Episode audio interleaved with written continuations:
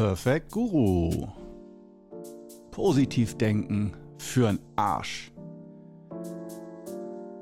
So, zu sanften Pianoklängen, solche Kraftausdrücke, was soll daraus nur entstehen? Eine neue Episode von Perfect Guru. Herzlich willkommen hier. Mein Name ist Korno, falls du mich noch nicht kennst. Ich bin Qigong-Lehrer im Qigong Club auf YouTube und hier im Podcast bei Perfect Guru als dein perfekter Guru, der alles weiß, alles richtig macht, dein perfektes Ideal zum Nachmachen und auch als Übungsanleitung dafür, wenn du selber vorhast, Guru zu werden, Anhänger um dich zu versammeln, die du manipulieren kannst, steuern kannst. Natürlich auch der finanzielle Aspekt eines Gurus immer ganz, ganz wichtig. Wenn schon, denn schon, wenn man schon so zum menschlichen Idealbild wird, nach außen hin zumindest. Natürlich gibt es im Inneren Leichen im Keller, dass man natürlich nicht perfekt ist, aber nach außen hin ist man natürlich perfekt. Das ist ganz wichtig für einen anständigen Guruismus.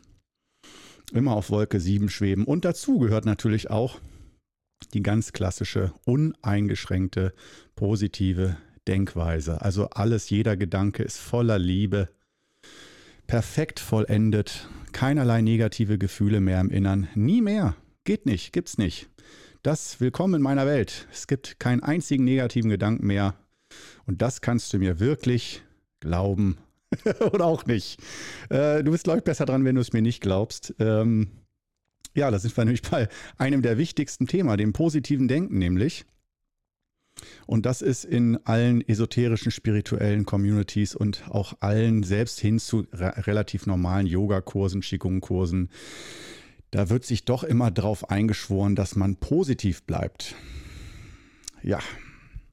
Und auch positiv reagiert, dass man positiv denkt. Dafür gibt es in Qigong auch einen Fachbegriff, den ich von meinem Meister gelernt habe. Und das nennt sich Yang-Richtung-Denken. Das geht so in Richtung äh, eine positive innere Haltung einnehmen und positive Gedanken denken. Und äh, das ist einer der Punkte, der, glaube ich, von den meisten Schülern, nicht nur von Anfängern, auch von Fortgeschrittenen, regelmäßig ganz, ganz falsch verstanden wird. Ähm, und das sorgt für Chaos und wirklich noch mehr Energieblockaden und oh, schrecklich, schrecklich. Bis hin dann zum am Schluss, es wird ja oft genug in so Komödien ähm, auch vergackeiert. So. Also ähm, in solchen Komödien, wo irgendwo solche Gurus auftreten oder Leute anfangen zu meditieren und dann ihre typischen Omen-Scherze, Meditationshaltungsscherz und alle machen sich drüber lustig, über den, der dann versucht, immer positiv zu bleiben und es klappt natürlich nicht und so.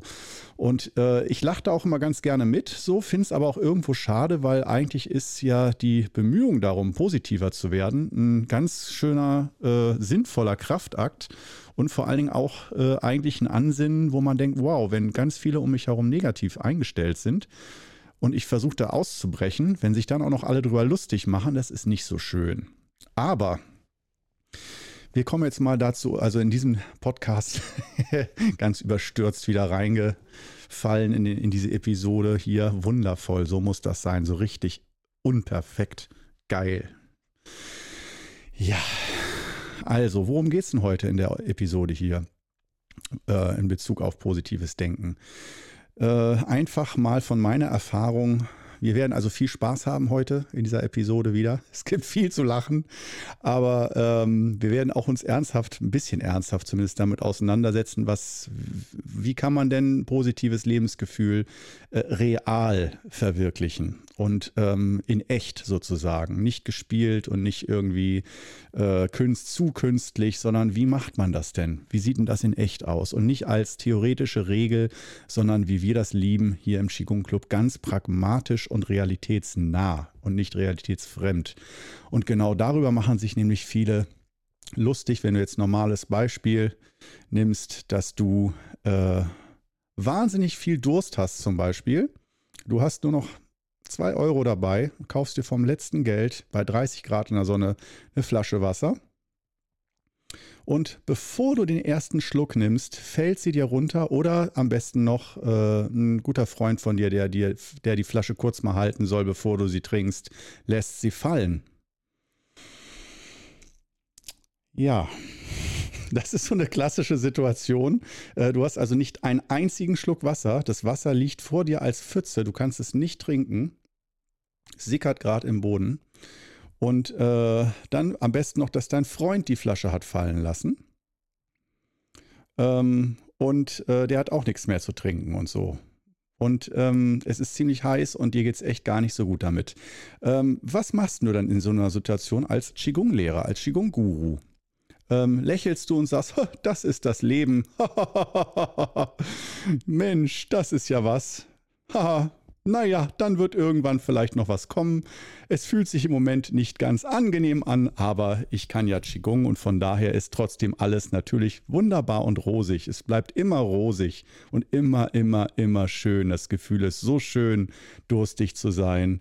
Nein, natürlich nicht. Und wer da versucht, positiv zu bleiben in so einer Situation, äh, der flüchtet vor der Realität. Die Realität ist, das ist kein angenehmer Moment. Sehr, sehr unangenehm. Und wir haben dafür, die Natur hat uns Menschen dafür verschiedene Gesichtsausdrücke gegeben für unangenehme Momente, um ganz natürlich auf so eine Situation zu reagieren. Das macht man natürlich nicht, wenn andere Schüler dabei sind als Guru. Das heißt, wenn andere Schüler dabei sind du bist in der Gruppe da und einer deiner Schüler soll mal kurz die Flasche halten, lässt die fallen, keiner hat mehr was zu trinken ne, dabei und du merkst wirklich, dir geht es richtig schlecht und jetzt soll es auch noch ein Seminar geben und sprechen, aber du hast so einen papptrockenen Mund, das geht eigentlich gar nicht. Du fühlst dich sehr unwohl oder hast sogar schon Kreislaufschwierigkeiten von Dehydrierung.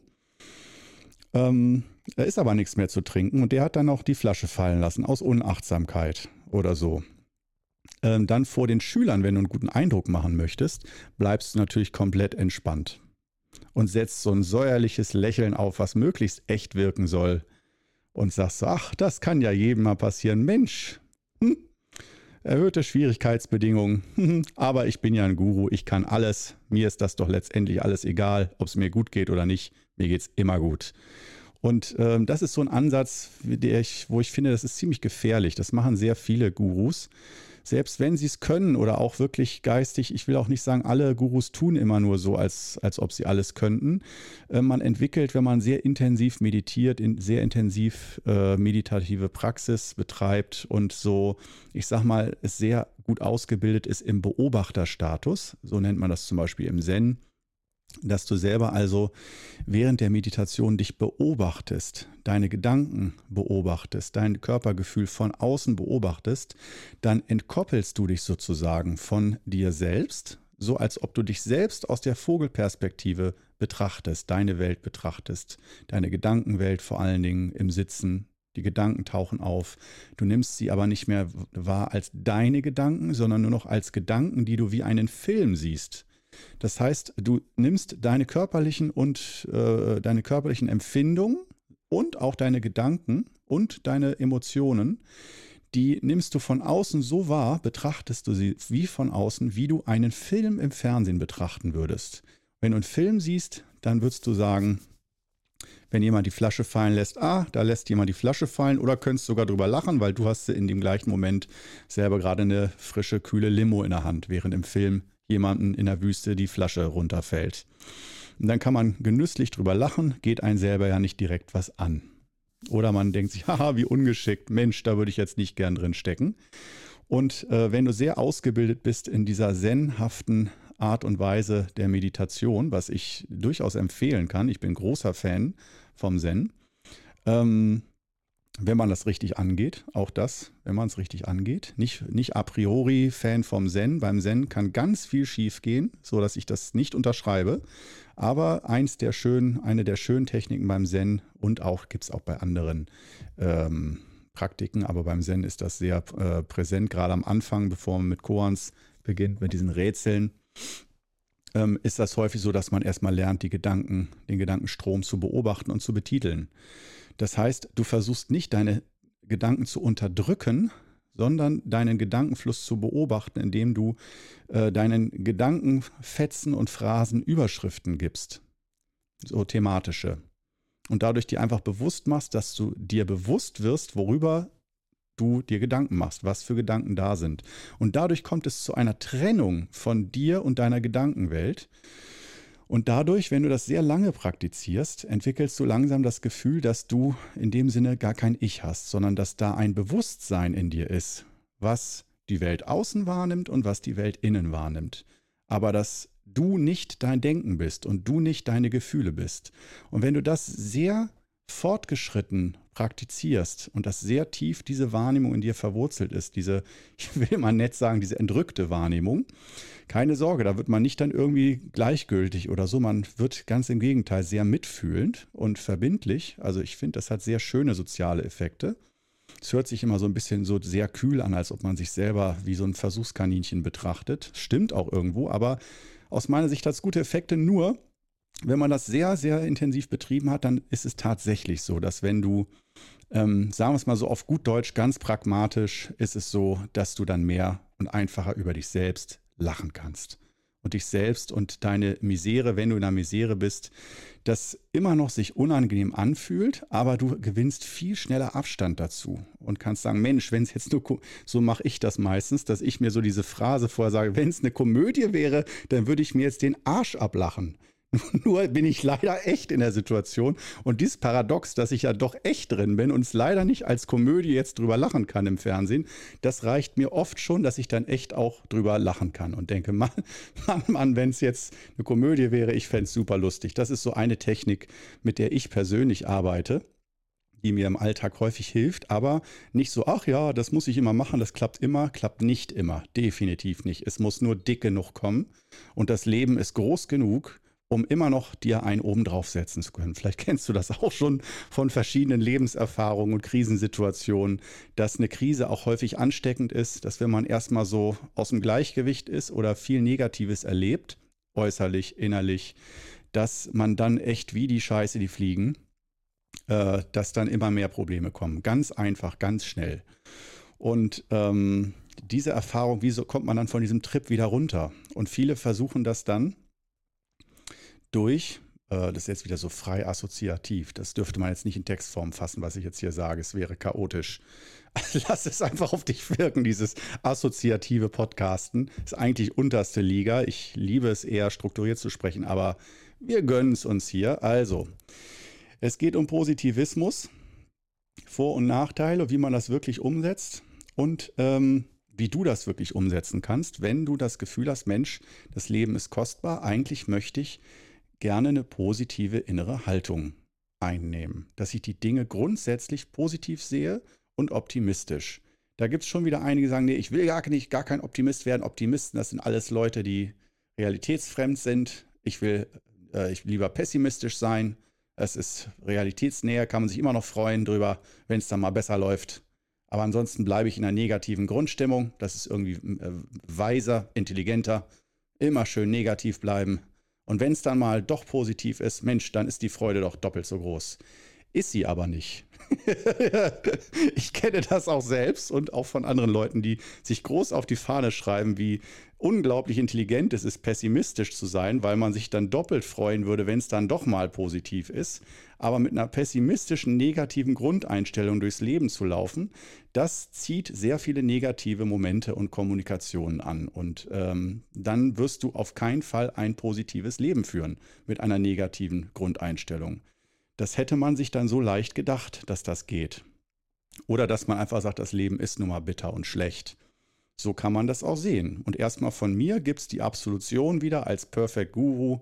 Du darfst dein Leben so leben, wie du möchtest. Und das im Sinne von negativ oder positiv. Ich bin der Letzte, der irgendjemandem vorschreibt, ob er positiv oder negativ zu sein hat. Jeder das, was er will. Nur das, was mir wichtig ist, ist, dass man sich das ein bisschen bewusster macht, was man eigentlich wirklich will. Ob du wirklich im tiefsten Innern deines Herzens eine negative Grundeinstellung zum Leben haben möchtest. Ob das wirklich dein Wunsch ist oder ob das nur eine Schutzfunktion ist von dir, dass du sagst, ich bin so verletzlich und sensibel, ich ertrage es nicht enttäuscht zu werden, dass ich mich irgendwie positiv öffne und dann kriege ich voll eins rein in die Fresse. Und dann denkt man, wenn man so verletzlich ist und dann denkt, der einzige Schutz, der einem noch bleibt, ist äh, Pessimismus und Negativismus. Das ist bei ein Großteil der Menschen, so würde ich sagen, aber dann natürlich auch alles unbewusst. Die meisten sagen auch von sich, nein, nein, sie seien ganz, ganz positive Menschen, aber du siehst anhand, wie sie sprechen, wie sie sich verhalten, dass es sehr negative Menschen sind. So erlebe ich das zumindest aus, so mit, mit relativen Größen gesprochen. Aus meiner Sicht sind fast alle Menschen sehr negativ eingestellt, aber die meisten sagen, sie seien sehr positiv.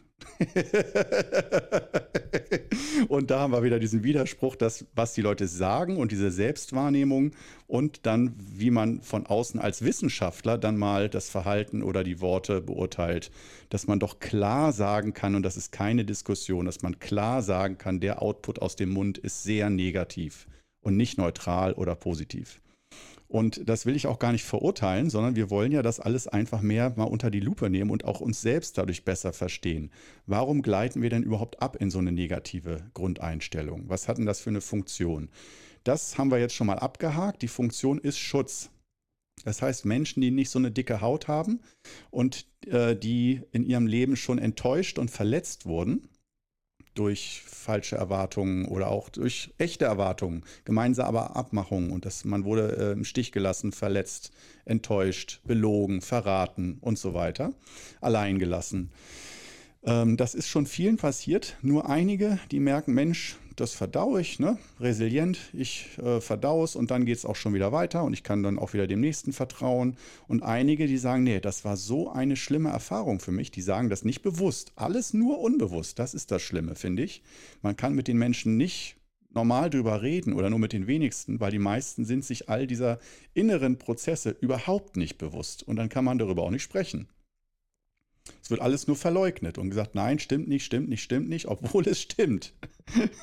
und ähm, das ist zumindest meine Erfahrung, so dass nur die wenigsten ähm, überhaupt die innere Zeit oder die innere Reflexion, diese innere Reflexion in sich statt äh, haben stattfinden lassen, dass man sich seiner selbst bewusst wird und warum man so und so tickt und so und so geworden ist.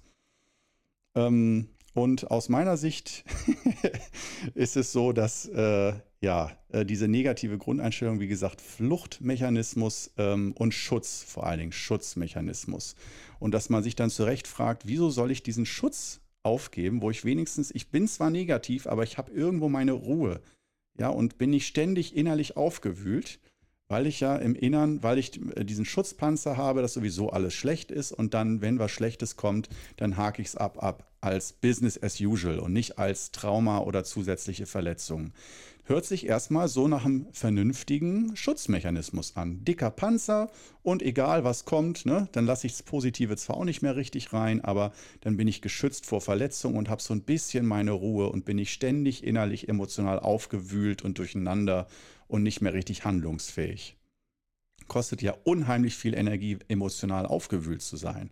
Und das kann man sich nicht ein Leben lang leisten. Daher, das ist nicht einfach nur dumm negativ, eine negative Grundeinstellung, aka Schutzmechanismus, Fluchtmechanismus, sondern das ist in erster Linie wieder die gute alte Energiesparmaßnahme, dass wir wissen, alles unbewusst, alles unbewusst. Wissend weiß unsere Psyche, ganz unbewusst, das findet in keinem bewussten Gedanken statt, ähm, haben wir aber das Wissen darüber, wenn wir ein paar Mal die Erfahrung gemacht haben, wie es ist, verletzt zu sein und wie wir dann aufgewühlt sind, wie lange das dauert, bis wir ein solches Trauma verdaut haben, das kann manchmal Tage oder Wochen oder Monate dauern, da überlegt man sich beim zweiten Mal, ob man sich so ein emotionales Drama nochmal gönnt gönnen kann innerlich. Oder ob man dann merkt, dann bin ich nicht überlebensfähig. Dann kann ich nicht meiner Arbeit nachgehen, kann ich nicht dies machen, keine Ausbildung, nicht Schüler sein äh, in der Jugend oder so. Kriege ich es einfach nicht hin. Und meine Freunde nehmen Abstand von mir, wenn ich nur noch das laufende Drama bin, ständig, ohne Ende, immer nur noch Drama und aufgewühlt, äh, weil mich alles zu sehr berührt. Also Stichwort auch Hochsensibilität. Ähm, und ähm, genau das sind so die Geschichten, wo wir uns dann fragen, bleiben wir da? Lassen wir das so? Ähm, oder machen wir was dagegen? Das heißt einfach nur, und da fängt es nämlich bei den meisten an, dass dann solche Yoga-Gurus, Qigong-Gurus und so, die fangen dann an mit diesen Wörtern Yang-Richtung denken. Nochmal als Erinnerung, Yin und Yang, das Prinzip der äh, polaren Gegensätze, das ist äh, also Yin und Yang. Ich will es jetzt nicht zu lang erklären. Ich hoffe, du hast die Begriffe schon mal gehört. Ansonsten google es zur Not nochmal, weil für die, die das kennen, ist es zu langweilig, wenn ich da jetzt wieder zehn Minuten drüber spreche. Man kann sagen, Yin und Yang äh, sind Stellvertreter für alle Gegensätzlichkeiten. Also die polaren Kräfte, die auch wieder Energie erzeugen. Also gut, schlecht, Tag, Nacht, Sommer, Winter und so weiter. Und dazu gehört natürlich auch positives und negatives Denken. Und Yin-Denken da sagt man, das ist negatives Denken. Ähm, und Yang-Denken heißt, das ist positives Denken. Und mit positivem Denken meint man auf Deutsch auch eine positive innere Haltung. Nicht nur einen einzigen positiven Gedanken, sondern tatsächlich diese innere Grundhaltung von Yang-Richtung Denken, dass man aus dieser Richtung das eigene Denken kommen lässt. Und aus der negativen Richtung, wenn man sagt, die gleiche Sache, die du betrachtest, kannst du aus verschiedenen Richtungen betrachten, aus einer positiven Richtung betrachten, also versuchen, das Positive zu sehen daran und dich darauf äh, konzentrieren, das Negative zu sehen. Und das ist zwar alles ganz schön, aber jetzt beginnt natürlich die Odyssee, die innere. Das heißt, hm, es gibt dann die Menschen erstmal, die bleiben sowieso Stufe 1, die bleiben einfach in ihrem Negativismus, äh, sagen entweder selber äh, auch von sich, nö, ich bin negativ, das ist, äh, dann freue ich mich halt, ich bin Pessimist, das ist schlauer, ist intelligenter, ich kenne das Leben, das Leben ist bitter und das Leben ist nicht gut, grundsätzlich. Und ähm, ich will mich dagegen schützen, ich will nicht jedes Mal Drama. Also sage ich von vornherein, alles ist schlecht und dann werde ich auch nicht enttäuscht. So, ich bin schlau. Das ist sehr schlau und das ist die erste Stufe. Äh, dann, wenn du so jemand bist, bist du sehr, sehr schlau. Dann gibt es die zweite Stufe von denjenigen, die ähm, also zur ersten Stufe gehören auch die, die genauso negativ sind, aber von sich selber sagen, sie sind ganz positiv denkende Menschen. Alle anderen um sie herum schütteln mit dem Kopf, aber sie selber haben das Gefühl oder von sich die Meinung und das Bild, sie seien ultra positive Menschen, aber der Output nach außen ist sehr negativ, schlecht und verbittert. Das gibt es auch. Das ist alles Stufe 1. Stufe 2, kommen wir zu Stufe 2. Äh, bei Stufe 2 ähm, hast du negative Gedanken und siehst das auch sehr viel pessimistisch, bist verletzt, emotional aufgewühlt, kannst auch nicht immer alles unterdrücken und wegdrücken und merkst so, irgendwie kommst du nicht ganz so gut drauf klar. Das heißt, du schaffst es nicht so sehr, äh, ein reiner, klarer, analytischer Pessimist zu sein, sondern diese negative emotionale Komponente, ergreift auch von deinen Gedankenbesitz und du denkst so oft negativ, dass es dich echt stört und dass du wirklich merkst, so hey, mein ganzes Leben verliert so viel an Wert dadurch, dass ich so negativ denke und irgendein Teil in mir weiß, dass die Welt gar nicht so schlecht ist, sondern vielleicht sogar neutral. Aber dass mein Bezug zur Welt, ganz meine Verbindung zur Welt, meine innere, so negativ und verbittert ist, und dass der Wunsch danach ist, ich möchte das ändern. Denn es gibt Menschen, die sind besser drauf. Und dann sieht man sich irgendeinen Mönch im Fernsehen an, der immer dauerhaft wie unter Droge am Lächeln ist und denkt sich, wow, ich könnte zwar nicht als Mönch im Kloster leben, aber so ein bisschen von dem Mönch, der von diesem Lächeln, von diesem zufriedenen Lächeln, diesem inneren Frieden, das hätte ich doch auch ganz gerne. Gibt's, was macht der denn? Warum, wie ist der da hingekommen? Ah, Meditation oder sowas ach nee, so still sitzen muss auch nicht sein. Also Yoga, Qigong oder Pilates, so ein bisschen was mit Bewegung wird wahrscheinlich besser sein. Passt zu mir. So, und dann kommst du in die Richtung, dass du denkst, ich tue was für mich. Das ist diese Geschichte. Stufe 2. Stufe 2 ist, ich tue was für mich. Und da sind wir eigentlich beim Problem schon ähm, angekommen. Stufe 2 ist fast dümmer als Stufe 1 äh, weil bei Stufe 2 die meisten dann doch denken, ja, ich will jetzt was Positives in mein Leben integrieren und das ist ja auch erstmal intelligent schlau und möchte äh, vielleicht ganz bewusst auch die Dinge ein bisschen positiver sehen. Das gleiche Leben. Nicht, dass ich fordere, ich möchte ein viel besseres Leben, damit ich das dann positiv sehe, sondern äh, schon dieses Bewusstsein, wow, wenn ich das gleiche Leben habe, aber es einfach positiver empfinden kann, Stichwort die kleinen Dinge mehr zu schätzen wissen, sich nicht ganz so lange cholerisch über negative Leute oder Dinge aufregen, sondern das schneller abschließen und so weiter. Wie schön das wäre. Wäre. Das ist das Wort, der Konjunktiv. Ähm, und dann beginnt die Suche danach, wie komme ich denn dahin? Wie komme ich zu diesem Zustand hin, dass ich mich mit dem gleichen Leben, was ich habe. Gleiche Familie, gleiche Ehe, gleiche Kinder, gleiche Arbeit, gleicher Arbeitsplatz, gleiche Kollegen. Ich tausche so nichts großartig aus, erstmal. Aber trotzdem fühle ich mich viel wohler in meiner Haut und sehe alles viel positiver. Und in dem gleichen Szenario, in dem ich lebe, passieren auf einmal viel positivere Dinge. Unglaublich. Das ist der Schatz vom Qigong und auch, ich will alles andere mit einbeziehen, gutes Yoga, gutes Pilates und so weiter, guter Lehrer, guter Guru, dann kann dir sowas passieren. Nur jetzt äh, wirst du, äh, was man am Anfang häufig nicht sieht, durch diese anfängliche Begeisterung, dass man sich dem der Innenwelt zuwendet, dass man sich dem energetischen Aspekt zuwendet und merkt, wow, wie im Kleinen, so im Großen. Und wenn ich im Inneren Gleichgewicht schaffe in mir, dann erlebe ich das ganz häufig auch im Außen, dass dann da auch Gleichgewicht entsteht und äh, Dinge ins Gleichgewicht kommen. Auf irgendeine Art und Weise, wie ich es mir vielleicht gar nicht vorgestellt habe.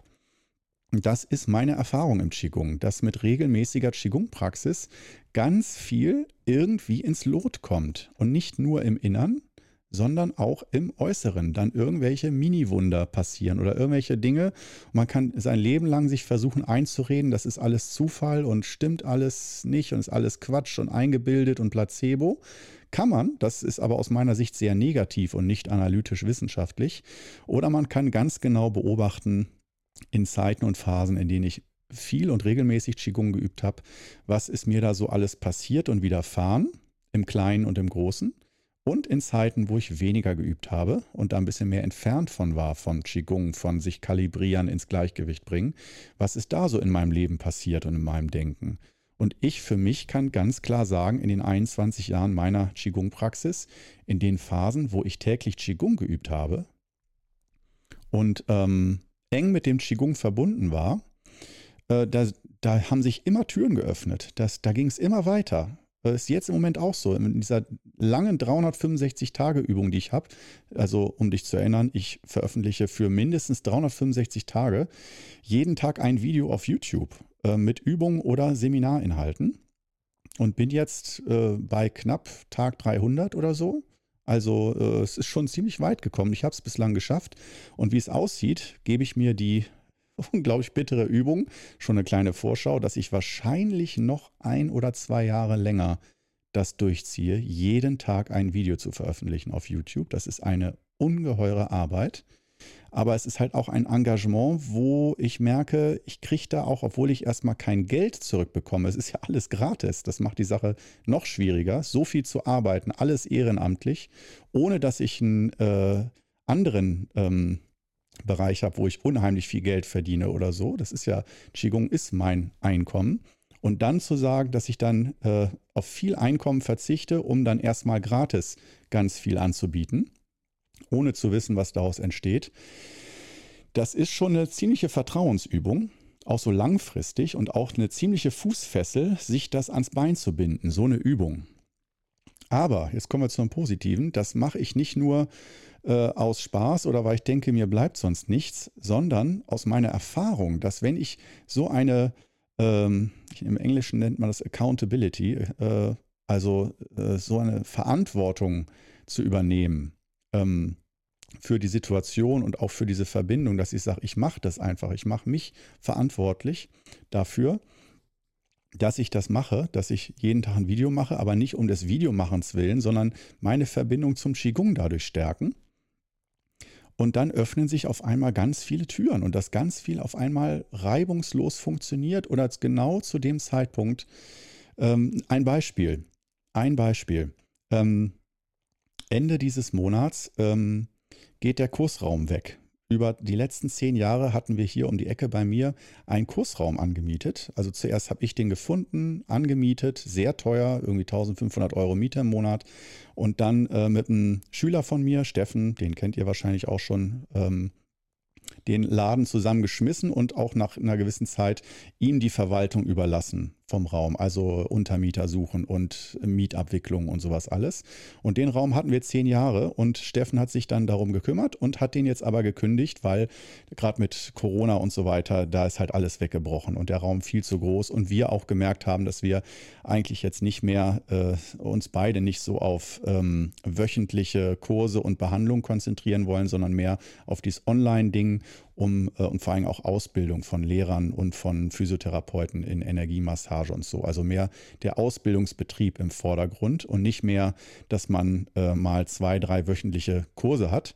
Und ähm, daher dieser Raum nun weg, aber ähm, das heißt ja zum Beispiel auch, klar, Podcast kann ich bei mir zu Hause machen, aber Dreharbeiten, dafür brauche ich ja einen Raum.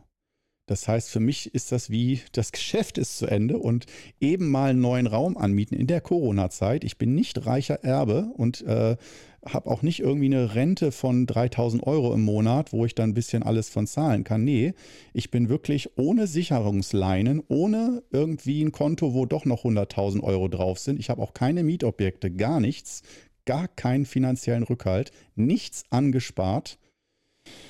Und dann neuen Raum mieten, wo man jeden Monat 500 oder 1000 oder 1500, 2000 Euro zahlen muss. Und bei Kursräumen, da kannst du nicht einen Raum mit 5 Quadratmeter anmieten und äh, sich einen Raum zu teilen mit vielen anderen, die musst du erstmal alle finden. Und das sind häufig auch Leute, die noch nicht etabliert sind und sagen, ja, erstmal ich probiere mal, aber nach einem Monat bin ich dann doch pleite und springe wieder ab und so. Das heißt, diese Community von Leuten, die Yoga oder andere Kurse geben wollen, mit denen man sich dann zusammentut, dass der Schuss geht ganz oft nach hinten los, weil die Leute äh, einfach nicht die Fähigkeit erlernt haben, ein Business aufzuziehen und was dafür nötig ist. Und nicht das Bewusstsein, wie viel langen Atem man auch finanziell haben muss, um sowas aufzubauen und wie mönchisch man und asketisch man da leben muss, zum Teil, um überhaupt das Ding ans Laufen zu bringen. Und von daher fällt da erstmal alles weg. Das ist ja katastrophal. Da kann ich ja meinen den ganzen Qigong Club alles wieder dicht machen und so, weil ich kann keine Übungen mehr zeigen. Ich kann nur noch bei mir zu Hause ein bisschen Talking Head Videos machen, wo ich, wo man nur meinen Kopf sieht und ich ein bisschen Seminare gebe. Und ähm, das ist so ein klassisches Beispiel. Ich habe aber die ganze Zeit jetzt diese Qigong-Übung gemacht und siehe da, siehe da, wir haben auch Räume gesucht, neue, kleinere Räume, irgendwelche, die auch jetzt nicht 30 Kilometer weit weg liegen. Ähm, und ähm, siehe da, über meiner Wohnung, in der ich wohne, wird jetzt genau jetzt eine Wohnung frei, die wir früher vor dem Kursraum hatten als Büro. Dann haben wir uns mit dem Kursraum vergrößert um mehr Kurse, damit ich mehr Kurse und Seminare geben kann. Dann hat sich aber herausgestellt, in die Richtung will ich gar nicht mich entwickeln, noch mehr wöchentliche Kurse, sondern ich gehe mehr in die überregionale Richtung. Das heißt, überregional Seminare geben, deutschlandweit, größer und nicht nur in meiner Stadt Osnabrück so mal für ein paar Hausfrauen ein paar VHS-Kurse geben oder so, weil das kann ich dir, davon kann ich dir auch abraten, davon kann man schlecht auf Dauer leben. Als Student super, aber um eine Familie zu gründen mit Altersvorsorge und allem drum und dran, es ist so ein Stress und so eine Verbindlichkeit, die du da eingehen musst, viele Verbindlichkeiten, um dich einfach nur über Wasser zu halten. Und äh, vor allen Dingen dann musst du wirklich maschinell wie Fabrikarbeit, wie ein Roboter Kurse geben, immer die gleichen Anleitungen, immer gleich, alles gleich. Und siehst auch jede Woche immer die gleichen Gesichter. Und einige die eher äh, bäuerliches Denken und Fühlen haben, das ist nicht böse gemeint, sondern ganz, ganz nett gemeint. Das heißt, die sich wohlfühlen in stetigen, kleinen, sich wiederholenden Erlebniskreisen jede Woche immer das Gleiche und das fühlt sich gut an und beruhigend. Immer jeden Montag das gleiche Essen, immer jeden Dienstag der gleiche Kurs, jeden Mittwoch. Alles ist für immer und ewig in Stein gemeißelt. Ich kenne viele, die sich dann total beruhigt fühlen und die sich wohlfühlen wie ein Fisch im Wasser. Ich gehöre nicht dazu. Ich brauche immer mal wieder auch neuen Input da, dass mal neues Programm kommt, dass mal wieder neues Erleben kommt, dass man sich geistig auch mal wieder auf was Neues einlässt. Und äh, für mich ist dieses ständige Wiederholen des Gleichen. Mit den fünf Übungen kann ich das schon machen, aber wie gesagt, äh, mit so wöchentlichen Kursen und so, da habe ich gemerkt, das ist doch eher für mich ermüdend gewesen. Und lange Rede, kurzer Sinn, wir haben jetzt den Raum da wieder und zwar genau erst, als der gekündigt wurde. Jetzt sind die sechs Monate Kündigungsfrist um, Ende Januar. Und äh, dass genau zu diesem Zeitpunkt dann die Wohnung oben drüber wieder frei wird. Und das ist nicht forciert oder so, das ist wirklich wie ein Zufall. Der, äh, und dass wir die Wohnung dann wieder nehmen können. Und ich kann da die Dreharbeiten machen in der Wohnung. Wir können da das Büro einrichten und so weiter und können von dort aus dann schön den Qigong Club äh, fast sogar noch professioneller und noch besser leiten als vorher. Weil alles einfach noch stringenter ist, noch kompakter und noch, ha, und es kostet auch einfach nur ein Drittel, muss man mal so sagen, von den reinen Betriebskosten her. Und ähm, ja, von daher voll der Jackpot. Und das ist für mich, wo man jetzt sagt, ja, so ein Zufall kann immer mal passieren. Aber wenn du über 20 Jahre lang immer wieder merkst, dass in Zeiten, wo du sehr eng, sehr verbindlich Qigong übst und nicht x-beliebig, sondern wirklich als Priorität.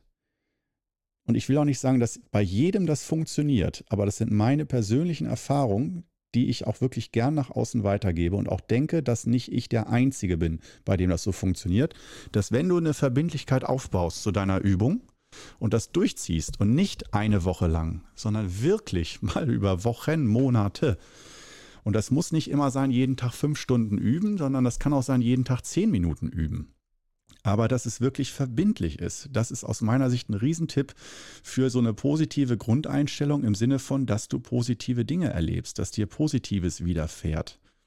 Und vor allen Dingen im Sinne von, dass sich Türen öffnen. So bezeichne ich das. Und zwar nicht, dass dir nur Gutes widerfährt, mir auch nicht, was ich vom Finanzamt wieder für Rechnungen in den letzten Wochen gekriegt habe. Und oh, da würden sich andere schon halb wieder einen Strick nehmen. Ich sag's dir, echt grauenhaft. Äh, aber ich bin es äh, in den letzten Jahren schon gewohnt, von daher, ich bin da relativ cool inzwischen. Aber ähm, so im Großen und Ganzen dass äh, da würde ich nicht sagen, dass alles nur noch positiv ist, aber dass sich Türen öffnen. Das ist für mich der passendste, treffendste Ausdruck für, was passiert mit Qigong, mit einer inneren Grundhaltung oder so. Das heißt auch nicht, dass man automatisch alles positiv sieht, aber die Erfahrung zu machen, sobald ich so meine Verbindung zum Qigong verliere, dann entsteht immer mehr Chaos und immer mehr funktioniert nicht oder im letzten Moment schlägt sich die Tür zu und äh, ganz viel ist einfach nur gestaut und Pech und ist, das ganze Leben fühlt sich verflucht und vom Pech verfolgt an. Ist meine Erfahrung. Und ich wünsche dir, dass du andere Erfahrungen machst, dass es bei dir nicht so extrem ausgeprägt ist. Aber bei mir ist das, und das hat auch positive Seiten, weil das ist dann bei mir eine ganz klare Angelegenheit. Dass äh, ich eigentlich für mich sagen kann, wenn ich mich näher mit Qigong verbinde, mein Engagement dafür erhöhe, und zwar nicht das ist das Gute. Jetzt nicht asketisch, dass ich 24 Stunden rund um die Uhr wie eine Qigong-Maschine arbeite. Nee, ich lasse mir schon genug Freiheiten. Und ähm, du sagst, ich, du weißt ja, ich äh, spreche oft genug über meinen Bierkonsum. Und wie gesagt, nicht der, ich trinke nicht jetzt täglich hier super viel Bier, aber am Wochenende die Socializing, sich mit Freunden treffen, mal Freitag oder Samstagabend und dann ein paar Bierchen zusammen trinken und so. Ich weiß, da gibt es einige Puristen, die sagen, dann bist du kein echter Qigong-Lehrer. Das werde ich mein Leben lang immer wieder hören. Die Leute, die dann mit den Schultern zucken und äh, seufzt und sagt, ja, lächerlich, dem solltest du nicht zuhören. Wenn der schon Alkohol trinkt, regelmäßig, in regelmäßigen Abständen, äh, dann kannst du den nicht ernst nehmen, weil äh, Qigong bedeutet keinerlei äh, Rauschmittel und ähm, natürlich auch kein Fleisch und so, ganz, ganz, ganz strikt äh, ich wollte schon fast sagen, Nazi-Qigong. ich weiß auch nicht, wie ich auf den Begriff komme. Nazi ist halt so aufgeladen, der Begriff Nazi-Qigong. Also so nach strengsten Regeln oder Nazi- äh, oder ähm, Qigong-Faschismus. Oh Gott, diese Begriffe. Streich sie aus dem Protokoll, streich die letzte Minute. Ich habe das, nie Nazi gesagt und nie Faschismus gesagt, okay? Einigen wir uns darauf. Aber du weißt, was ich meine. Du weißt, was ich meine. Ähm, dass ähm, genau diese Dinge, ähm, dass ich da relativ, ich, ich, arbeite schon jeden Tag, würde ich sagen, so acht Stunden ähm, mit Qigong. Sei es Übungen, Videos machen, neue Übungen entwickeln in meinem Qigong-Labor bei mir, äh, reflektieren und neue Zusammenhänge, wie, wie baue ich das Ganze auf, dass wir in Gruppen üben können und so weiter. Äh, das ganze Qigong-Ding, was ich hier jetzt gerade aufbaue, den Qigong-Club, da gehört ja nicht nur die reine Qigong-Übung der fünf Übungen dazu. Aber je mehr ich mich damit beschäftige und auch mich innerlich darauf einlasse, da merke ich, für mich persönlich, da öffnen sich Türen. Wirklich, da kommt die Hilfe von allen Richtungen und zwar immer ziemlich genau auf Knopfdruck. Nicht, wenn ich es gerne möchte, sondern wenn ich es brauche. Und eines der vielen Dutzenden Beispielen aus den letzten Wochen und Monaten ähm, war jetzt der Kursraum. Alter Kursraum weg, es kommt nichts. Wir suchen auch schon seit über einem Jahr, seit wir den eigentlich noch haben, suchen wir nach einem neuen Zentrum, neuem Kursraum, der jetzt mehr den aktuellen Anforderungen entspricht. Und immer nichts gefunden, immer nichts dabei. Und selbst wenn einer mal relativ schön war, dann viel zu teuer. Oder ja, kannst du kaufen für 400.000, 500.000 Euro und dann nochmal für 300.000 Euro umbauen und so. Also ich habe das Geld nicht. ehrlich gesagt. Und ich muss auch ehrlich sagen, selbst wenn du jetzt Multimillionär bist und sagst, Mensch, boah, ich finde ihn so sympathisch, ich will dem helfen, dass der das aufbauen kann. Und du würdest mich kontaktieren und mir sagen, Mensch, was hast du gesagt, brauchst du? 500.000? Ich baue dir das Ding hin. Sag, wo du es haben willst. Ich finde das super. Dann würde ich sagen, vielen Dank. Ich nehme dein Angebot an, aber erst in ein paar Jahren. Und das ist ja eigentlich dumm. Warum sagt man nicht sofort, hey Mann, hier, wow, geil, äh, Spender, äh, ich nehme dein Angebot an, wir bauen sofort hier ein tolles, großes Zentrum, Ausbildungszentrum auf und so. Ja, aber es sind noch gar keine, die Energie ist dafür noch nicht da. Die Leute. Ja, das, äh, ich bin zwar da, ja, dann sitze ich da alleine im Zentrum oder vielleicht noch mit Steffen, meinem Schüler ähm, und Mitarbeiter, der äh, da auch schon sehr tief im Qigong drin ist, ja, dann ist man da zu zweit und kann dann irgendwie Flyer verteilen äh, im Reformhaus oder im Bioladen, ob mal jemand vorbeikommt zur 500.000 Euro Hütte. und natürlich kann man vielleicht innerhalb von 10, 20 Jahren da was ans Laufen bringen, aber ähm, du weißt, was ich meine. Das heißt, so ein Zentrum ist, finde ich, auch immer ein bisschen wie eine Kleidung, wie ein Kleidungsstück und das muss auch ein bisschen passen von der Größe. Und äh, da bin ich dann doch ein Typ, der sagt, wenn es soweit ist und man hat wirklich, man platzt aus allen Nähten und braucht die Räume, dann geht's soweit, dann geht's los. Und dann äh, würde ich sagen, ja, überweis mir schon mal das Geld, ich werde es anlegen und sobald die Zeit da ist, ähm, dann wird auch das Zentrum oder mehrere Zentren hier in Deutschland im deutschsprachigen Raum entstehen und vielleicht auch noch darüber hinaus. Das ist auch auf jeden Fall mein Ziel, aber nicht um möglichst viel zu missionieren, sondern einfach um, sage ich dir ganz ehrlich, um Angebot für Leute wie mich zu haben, die also sowas wie Qigong nutzen wollen, aber trotzdem noch ein normales Leben leben wollen und nicht in zu esoterische Gefilde. Natürlich ist Qigong esoterisch auch und spirituell und man kann das so üben. Und dafür wird es auch Raum geben und Übungsgruppen und so. Das werde ich auch alles organisieren. Wenn du wirklich mit Qigong hin zur Erleuchtung strebst, zur echt spirituellen Erleuchtung, dann muss es dafür auch ein Angebot geben. Und das biete ich auch. Auf jeden Fall. Aber das sind dann eher so die unauffälligen, bescheidenen, stillen Kämmerleins. Die, das wird nicht nach außen rausgeschrien, äh, dieses Esoterische. Das wird eine Selbstverständlichkeit und eine Natürlichkeit, die dahin, die dahin führt.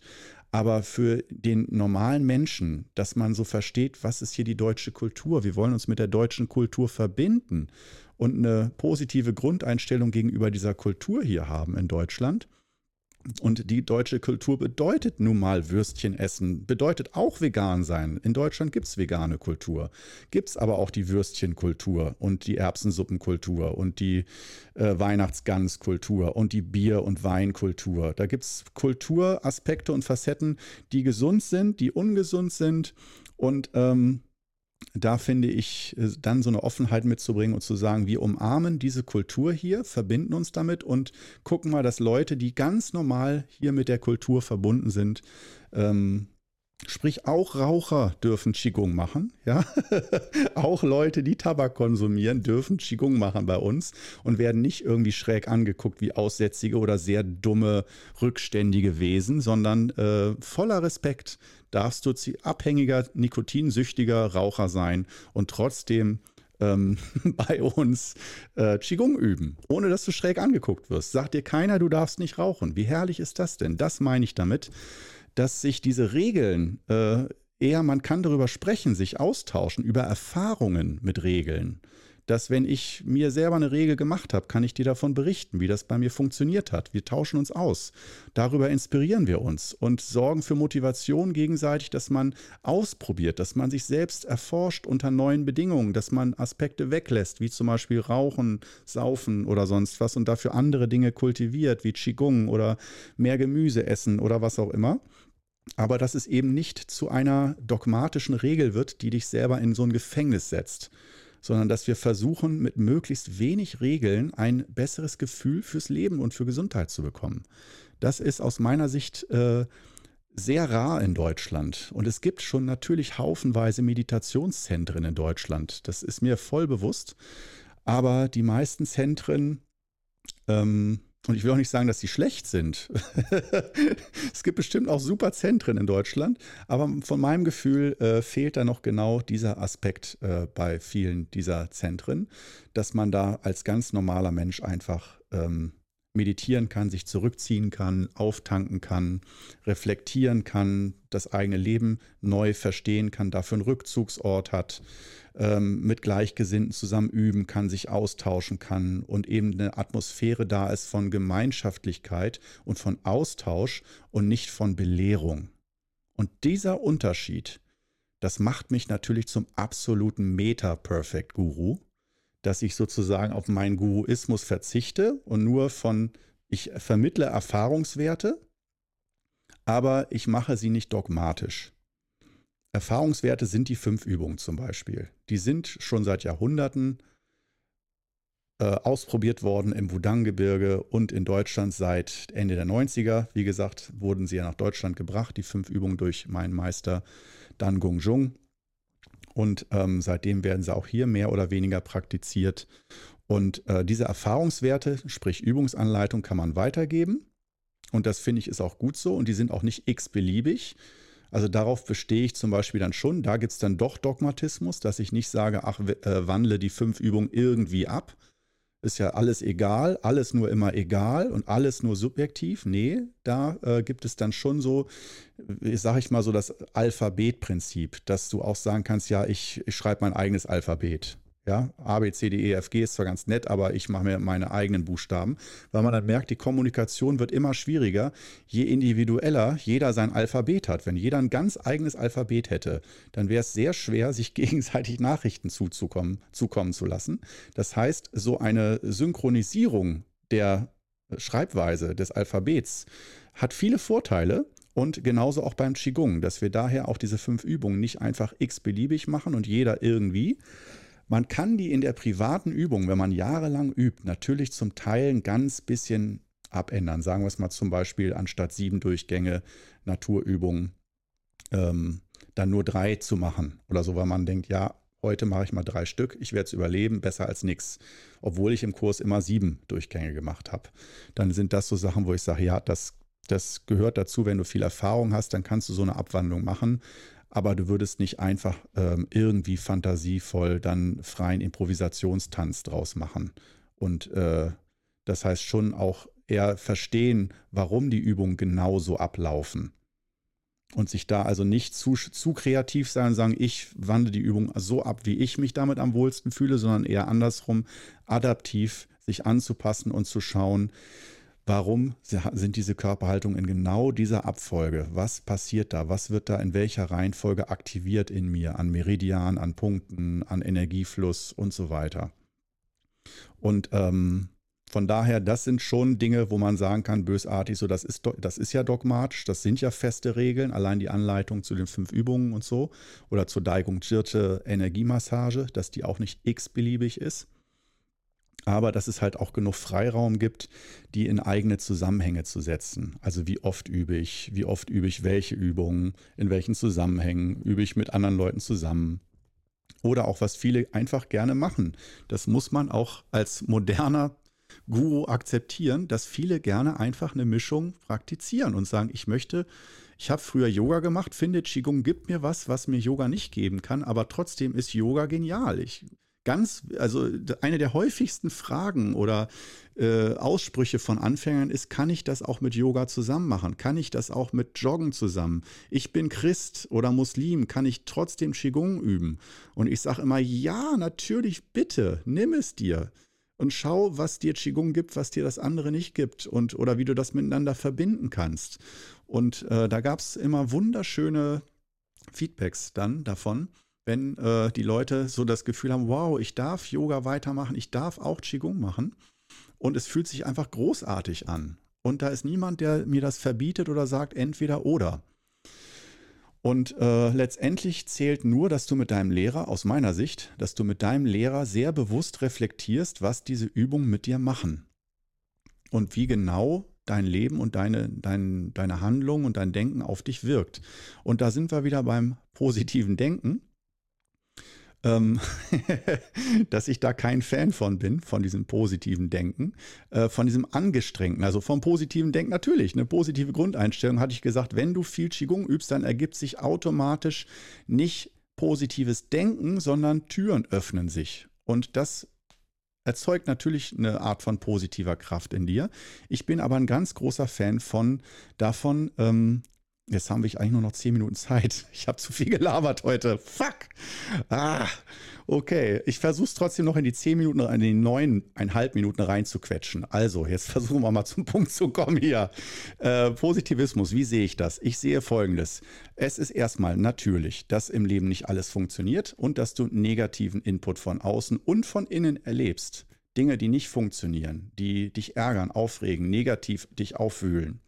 Und dann ist die Frage, wie gehe ich damit um? Und die Billiggurus, sage ich mal, ich, die, die, ich wollte gerade sagen, die Aldi-Gurus, aber Aldi ist ja nicht unbedingt schlecht, ähm, aber die Billiggurus, äh, die Discounter-Gurus, wohl sowas bin ich ja vielleicht auch, so wenn ich Online-Kurse, egal, ich schweife schon wieder ab. Also, wir kommen zum Punkt. Äh, die Billiggurus, äh, die versuchen dir einzureden, äh, sei immer positiv, stay positive. Ja, so Kalenderspruch, stay positive. Bleib immer positiv. Das ist so oberste Lebensregel. Einfach positiv bleiben, dann wird alles schon. Nee, wird's nicht. Scheiß auf immer positiv. Funktioniert nicht. Auf gar keinen Fall. Versuche, dich in eine positive ähm, Einstellung zu transformieren. Aber du musst wissen, wie komme ich da hin? Vor allen Dingen, wenn ich negativen Input bekomme, wenn ich versuche, positiv zu sein und ich kriege eins voll in die Fresse vom Schicksal oder von Menschen in meiner Umgebung und nicht nur körperlich, sondern vor allem psychisch eins in die Fresse, dass die unfreundlich sind, mich beleidigen, mich verletzen, mich klein machen, mich demütigen, sonst irgendwas. Und ähm, ich habe mir das von meinem Meister abgeguckt und der hat bei solchen Erlebnissen in der Gruppe dann mit seinen Schülern zum Teil stundenlang immer wieder diese negativen Erfahrungen aufgekocht, immer wieder drüber erzählt wo ich da dachte, ist jetzt auch mal gut, können wir jetzt mal über was anderes sprechen? Und immer wieder kam er auf diese negativen Aspekte, dass ich dachte, Mensch, das ist der ein guter Meister, wenn er immer wieder dieses Negative wieder hoch und wieder drüber sprechen, wie blöd das vorhin war und wie unverschämt der war oder so, wo ich denke, Mensch, der sollte doch mal positiv bleiben. Aber das war Verdauungsarbeit. Heute verstehe ich das. Und zwar, dass einer der besten Tricks ist, dass man tatsächlich Klatsch und Tratsch, sage ich mal in der Richtung, sich mit seinem sozialen Umfeld ich nenne es mal so, negative Erfahrungen sind wie Gift. Und wenn man das anderen erzählt, so äh, Seelenmüll sozusagen, äh, das seinen Freunden äh, gibt und sagt, ich war, heute war alles scheiße, heute war der un, nein, nein, nein, heute war der schlecht, jener schlecht. Wo man als Freund merkt, wenn jemand immer negativ ist, will man den auch irgendwann nicht mehr sprechen. Wenn dann derjenige schon anruft und man weiß, dem geht es immer schlecht, der bringt nur Probleme ins Haus, habe ich keinen Bock drauf. Aber das meine ich nicht damit, sondern das ist aber der erste Schritt. Man muss aus meiner Sicht die negativen Erlebnisse und das auch das negative Denken durchaus aussprechen, verdauen, auf den Tisch packen, sich angucken und auch sich bewusst machen und dazu stehen. Das fühlt sich negativ an. Ich leide darunter. Das ist nicht schön. Und ich spreche es aus. Und ähm, ich mache das meistens sogar, das ist mein Spezialtrick für mich. Äh, dass ich mir Zeit für mich allein in meiner Wohnung nehme und laut mit mir Selbstgespräche führe. Laut das ganze Negative ausspreche. Manchmal öffne ich noch das Fenster, um es wirklich so nach außen rauszusprechen. Oder dass ich danach lüfte, also dass ich wirklich bewusst dicke Luft initiiere, wo ich wirklich meinen Frust, meinen Hass, mein, meine Verletzung, mein, oh, ich würde am liebsten dem so die Fresse polieren, bis gar nichts mehr geht. Äh, Stichwort zum Beispiel Donald Trump an einigen Stellen. Da werde ich wirklich aggressiv und da versuche ich auch gar nicht ein Mensch zu sein, der immer Larifari, immer nur voller Liebe und so. Da denke ich, nee, da ist Liebe nicht angemessen an, an einigen Stellen. Aber Gewalt ist auch keine Lösung. Also muss ich erstmal mit mir selber klarkommen. Und das versuche ich für mich persönlich in Selbstgesprächen, dass ich auch weiß, wenn ich jetzt immer meinen Frust auf meinen Freunden ablade, dann haben die irgendwann auch keinen Bock mehr. Ich kann ihnen schon das auch mal erzählen, mache ich auch. Und mein Meister hat das auch gemacht. Zum Teil stundenlang, wie gesagt, immer wieder. Aber dadurch findet auch eine psychische Verdauung statt so dass man dann auch irgendwann wieder, dass ich merke, jetzt ist die Luft auch raus und jetzt kann ich auch wieder, ne, oder einfach weinen, hilft auch einigen, dass sie einfach mal weinen, das rauslassen und danach ist auch wieder gut. Und danach ist die Luft auch wieder frisch. Und danach kann man wieder durchatmen und sieht die Welt auch schon wieder, danach ist alles wieder ein bisschen heile. Aber da wir jetzt nicht die Zeit, Lust oder Fähigkeit, Möglichkeit haben, immer zu weinen ständig, äh, oder manchmal auch ja nicht traurig, sondern wütend sind, ähm, da äh, wäre das so eine Empfehlung von mir, auf jeden Fall diese Phase sich zu gönnen, wo man das Negative auf den Tisch packt. Entweder für sich selbst oder wenn man äh, andere um sich herum hat, dass man das auch wirklich auch ausspricht und auch wirklich sagt, das ist scheiße, das finde ich nicht gut, das tut mir weh. Ganz, obwohl man weiß, dass voll erleuchtet wäre alles nur voller Liebe und alles unnötig, aber wir leben nicht nur in der absoluten Welt voller Liebe, nein, wir leben auch in der relativen Welt wo es nun mal solche Gefühle wie Trauer, Hass und Sorge und Ängste gibt und sowas. Und auch diese Ängste, dass man die da sein lässt. Und erst im zweiten Schritt, ja, und dass du einen Weg für dich findest, wie drückst du die aus? diese negativen Gefühle? Wie lässt du die da sein? Wie gibst du den Raum, ohne dass du deine ganze Umwelt verschreckst? Also nicht wirklich jemand in die Fresse hauen, sondern vielleicht dann wütend geifern und so mache ich das. Ich geifere und schimpfe vor mich hin in meiner Wohnung, aber alleine. Ich alleine für mich. Stört niemanden. Und ich lasse meinen ganzen Frust raus. Das ist für mich so eine goldene Regel. Und ich äh, sage nicht, dass du es genauso machen musst. Nur aus meiner Sicht brauchst du irgendeine Art von ähm, Kanalisierung, um äh, nicht das negative Gefühl zu versuchen wegzudrücken und künstlich positiv zu sein. Das finde ich so hässlich und so. Uh, da könnte ich kotzen bei, wenn ich solche Menschen sehe. Sorry.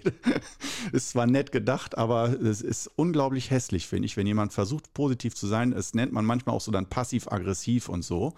Äh, oder dann noch das zu versuchen, mit gewaltfreier Kommunikation zu verbinden. Äh, ich höre, dass du dich so und so fühlst. Und wenn jemand so spricht, gewaltfreie Kommunikation, aber du merkst im Inneren, kocht der, äh, dann findest du dich, fühlst du dich ein bisschen verarscht. Da hätte ich lieber jemanden, der mir ganz klar, auch wirklich mit echtem Gefühl, nicht analytisch, äh, künstlich beruhigt, sondern echt äh, das echte Gefühl präsentiert. Und ähm, ich finde es, wie gesagt, schlau, das erstmal mit sich, äh, die, die, diese erst, diesen ersten Schwall von Gefühlen, der am stärksten ist, den auf keinen Menschen äh, herabregnen zu lassen, sondern das mit sich selbst auszumachen. Aber da findet jeder seine eigene Strategie. Weil bei mir ist die erste Welle an Emotionen, wenn ich negative Emotionen und Erfahrungen mache, häufig so stark, das will ich nicht anderen, also ich werde da nicht körperlich gewalttätig, aber äh, ich, äh, ich bin einfach so negativ. Bin ich echt ein negativer Mensch, aber ich lasse es raus und danach bin ich auch wieder positiv. Und äh, merke auch manchmal, kann ich das anderen Menschen antun, dass ich denen das frisch erzähle, dass mir gerade was Blödes passiert ist. Ähm, aber äh, oft denke ich mir, nee, ich möchte mit den Menschen um mich herum eher schöne Dinge erfahren oder denen das äh, dann als zweites erzählen, wenn ich es mir selber schon mal erzählt habe. Und äh, genau, das ist so mein Weg, wie ich zum positiven Denken hinfinde. Dass das in Verbindung mit Qigong-Übung, täglicher Qigong-Übung, dass ich da merke, da kehre ich ganz schnell wieder in eine positive Gedankenrichtung zurück, eben weil ich mir auch die Erlaubnis erteile, wenn was Negatives passiert, erlaube ich mir negativ zu sein. Mit Fleisch und Blut, Leib und Seele bin ich negativ. Und wenn das andere sehen würden, würden die sagen, das ist kein Guru, der kann nichts, der ist einfach nur negativ und der sollte sich mal zusammenreißen, mehr meditieren, mehr ruhig sein und so weiter. Ja, im Himalaya mache ich das oder im Wudang-Gebirge selbst geht das. Aber wenn ich mich entscheide, ich bin hier im normalen Leben in Deutschland, in der Stadt, normale Arbeit und so weiter, ähm, dann, dass ich mir auch zugestehe, dass ich normale Gefühle habe wie jeder andere und die auch und einen Weg habe, die auszudrücken und dass ich es nicht so geschickt finde, immer den ganzen Müll und die ganze Negativität direkt auf meinen Freunden und auf meiner Familie direkt abzuladen. Das ist manchmal zu schwer und zu bitter und zu giftig dass ich da auch Rücksicht auf mein Umfeld nehme und sage, das ist eigentlich mein negatives Gefühl. Das müssen nicht immer meine Freunde ausbaden. Aber wie gesagt, wenn ich das erstmal für mich auf den Tisch gepackt habe und dann in zweiter Instanz dann meinen Freunden und Familienangehörigen erzähle, ähm, dann ist das schon nicht mehr so scharf und nicht mehr so stark negativ. Dann kann man da schon mal ein bisschen drüber lachen oder witzeln drüber. Und dann findet man auch ganz schnell wieder zum Positivismus zurück. Ganz natürlich. Und dann das ist jetzt so. Jetzt habe ich es noch fast geschafft hier in der Stunde. Ähm, und dann, denke ich, kann man es schaffen, wirklich eine positive innere Haltung und auch positives Denken zu kultivieren, aber immer mit der Freiheit, ähm, dass man jederzeit negativ sein darf. Ist das nicht geil? So, in dem Sinne freue ich mich, dass du heute wieder positiv denken für einen Arsch äh, mitgemacht hast und freue mich, dich in der nächsten Episode wieder begrüßen zu dürfen bei Perfect Guru. Bis dann!